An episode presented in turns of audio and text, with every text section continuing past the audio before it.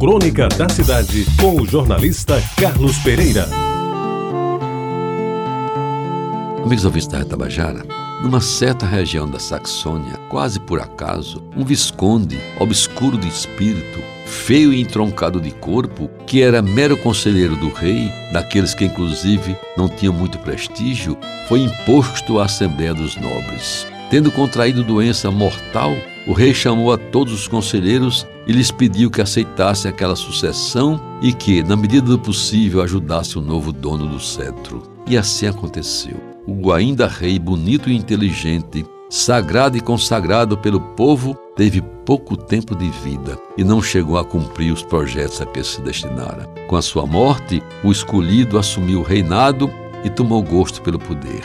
Ele se cercou de amigos, parentes e bajuladores. Dos primeiros, ele se aproveitou para tirar-lhes conhecimentos e conselhos, os quais, aliás, nem sempre seguiu. Na medida em que apreendia as lições, ficava cada vez mais prepotente, orgulhoso e vaidoso da coroa que lhe adornava a cabeça. Aos poucos foi dispensando os amigos, cooptou inimigos que antes lhe faziam oposição e os colocou num poder paralelo. A maioria dos aliados foi embora ao constatar que o monarca os tratava com desatenção e já não conseguia esconder uma irritabilidade que o tornava mais exigente e abusado. Dos bajuladores, ele não conseguiu porque não quis se afastar. E o número de aduladores cresceu tanto que o ouro do palácio já não dava mais para pagar a todos. Era preciso mais dinheiro que ele foi buscar em outras fronteiras para mantê-los bem recompensados e sempre disposto a obsequiar Sua Majestade com as alvíceras de que tudo ia muito bem e que o povo estava muito satisfeito com seu reinado. Meus amigos, porém, o tempo se encarregou de mostrar que os bajuladores nem sempre tinham razão.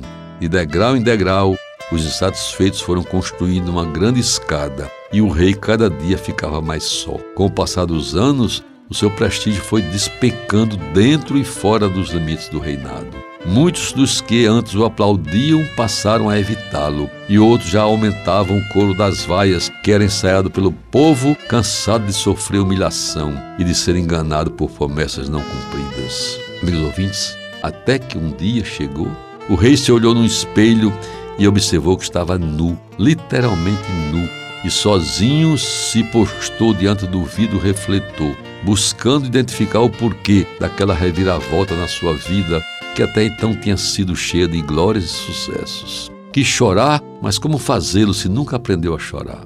Sorrir já não podia, até porque não havia do que sorrir. Quis gritar por socorro, mas o grito não lhe saiu da garganta. Conseguiu apenas balbuciar algumas palavras de apelo a quem já não o ouvia, pois até os bajuladores de plantão já tinham se bandeado para outros príncipes mais belos e com futuro promissor e aquelas terras da velha Saxônia ficaram de repente sem rei, porque o seu velho monarca já não mandava em nada, estava nu diante do espelho, falando sozinho e nem o dinheiro que ele tinha guardado podia usar, pois é sabido que homem nu não tem bolsos. E para terminar essa história, a lenda registra que o rei então teve cólicas. E desta feita, diferentemente das vezes anteriores, não foi o povo que gemeu, foi ele próprio, o rei da prepotência, da soberba e da ingratidão, quem, só e abandonado, gemeu baixinho naquela suarenta dor de barriga. Você ouviu Crônica da Cidade com o jornalista Carlos Pereira.